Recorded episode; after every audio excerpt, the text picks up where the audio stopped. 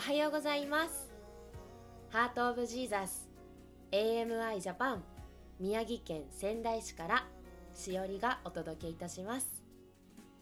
お祈りいたします。天の父なる神様今日もありがとうございます。あなたの前で賛美して祈ってそしていつも笑顔でいたいと思います。喜んでいたいと思います。このラジオをどうぞ祝福してください。この時を感謝してイエス様のお名前を通して見舞いにお捧げいたします。アーメン。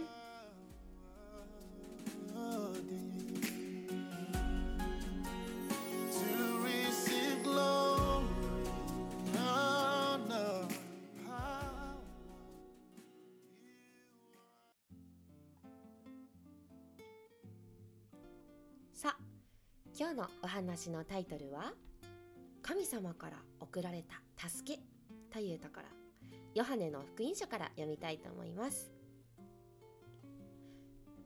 イエス様の弟子たちやその仲間たちはある家の2階にひしめき合って息を潜めていました。外は明るい気持ちのいい日なのに窓の戸は固く閉じられていました。ドアには鍵もかかっています。エルサレムで待っていなさい。そうイエス様はみんなに言われました。必ず神様の力があなたたちに送られます。待っていなさい。それは精霊と呼ばれる神様からの特別な贈り物だからね。だからこうしてみんなはひたすら待っていました。でも本当のところは怖くて怖くてとにかく身を隠していたかった。だって大好きで頼りになるイエス様はもういないし偉い先生たちがみんなのことを捕まえようと躍起になって探し回っていたから。それに最後にイエス様に頼まれた。世界中にイエス様のことを伝えるなんてどうやってしたらいいのか見当もつかなかったから。待ちながらみんなはお祈りをしました。そしてとにかく自分たちに言い聞かせました。思い出すんだ。この世界の初めから神様がどうやって私たちのための救出作戦を計画し実行してくださったかをね。って。すると突然強い風がヒューとうなり声を立てて狭い部屋いっぱいに吹き渡って床に落ちていた藁を吹き飛ばした。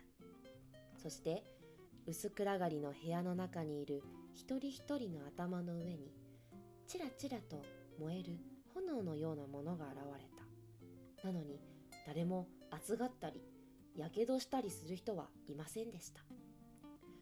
もっと不思議なことに心配したり恐れたりして冷たく硬くなっていた心がまるで暖かくな暖かくなって溶けてゆくような心地がしました。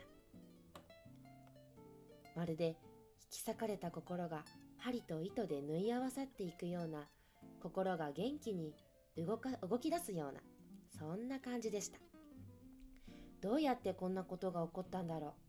誰もが不思議に思ったけれどでもこれだけは分かった。神様の力がみんなの心に眩しい光となって突き刺すように差し込みイエス様ご自身がみんなの中におられるようになったっていうこと。イエス様は目の前で天国に帰っていかれた。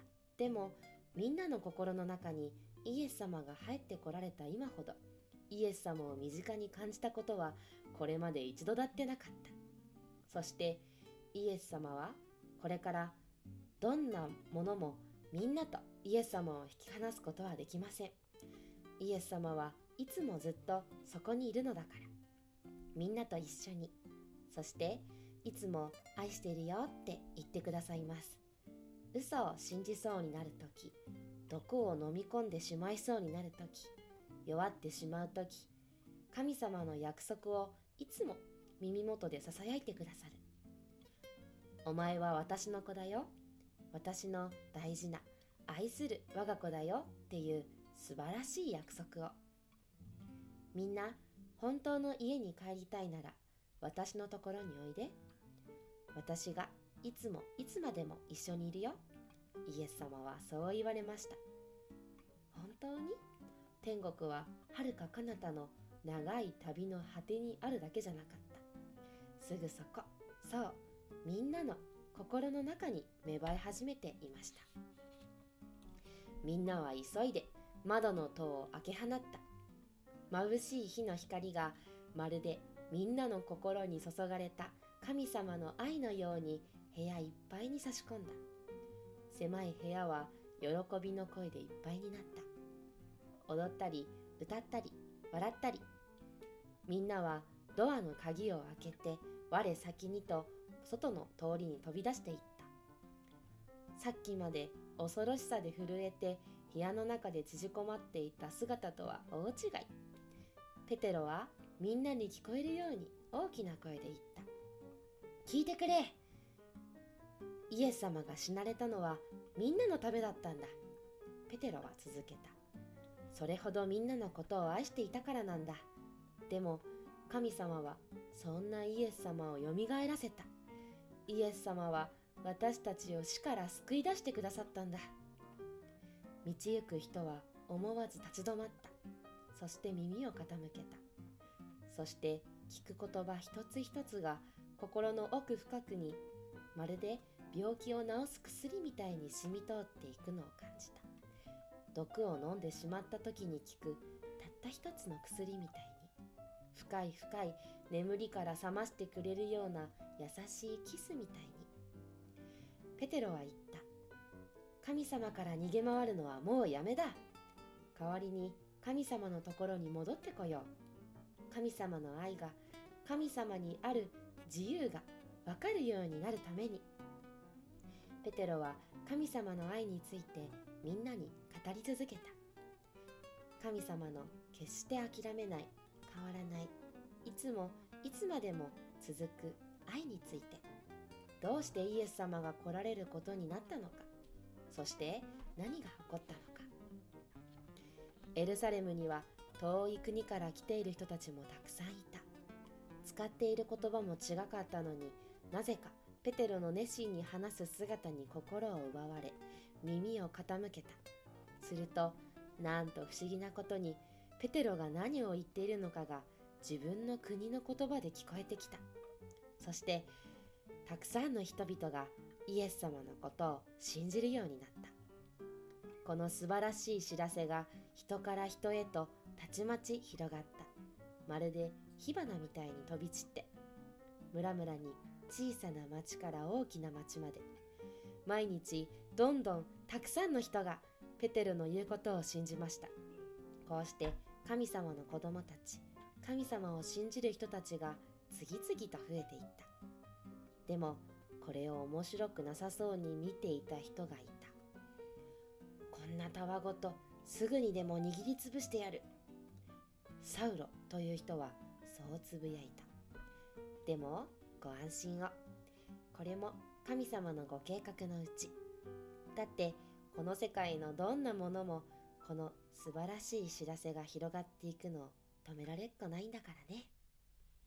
これで今日の話はおしまい。神様からの贈られた助けというタイトルでした。今日の御言葉です。ヨハネの福音書15章16節。あなた方が私を選んだのではなく私があなた方を選びあなた方を任命しました。それはあなた方が行って実を結びその実が残るようになるためまたあなた方が私の名によって父に求めるものをすべて父が与えてくださるようになるためです。アーメンです。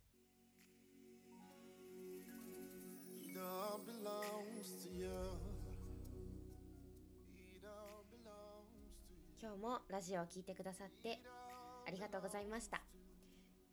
聖書の箇所を、聖書をパッと開いたときに、あ、今日この箇所、神様がしおりに伝えたかったところなんだなって思って、私はそういうふうに思っているんですけど、今日はね、あの、ヨハネの福音書15章から、あなたが、あなた方が私を選んだのではなく、私があなた方を選びあなた方を任命しましたって。あーなんかこの箇所きっと前もどこかで礼拝の時に聞いたのだかなんかお母さんと一緒に聞いたんだかもうリエたちに教えてもらったんだか。なんかやっぱりこの箇所を読むとカーって胸が熱くなって神様になんだろう選ばれてあなた私は本当に神様の子なんだなって本当に心の底から思います。この箇所好きだな。今年ももう年末ねなってねあの来年の目標とか来年の御言葉どうしようかなっていろいろ考えてたんだけど来年の御言葉ここら辺にしようかなとかちょっと思ったりしてます、えー今週もね、聖書を読みながら御言葉を聞いてそして自分から賛美して祈ってそして元気に進んでいきたいと思います。皆さんの1週間もどうぞ神様が導いて守ってください。祈ってます。それでは皆さん今週も元気にいってらっしゃい。それではシャローム。バイバーイ。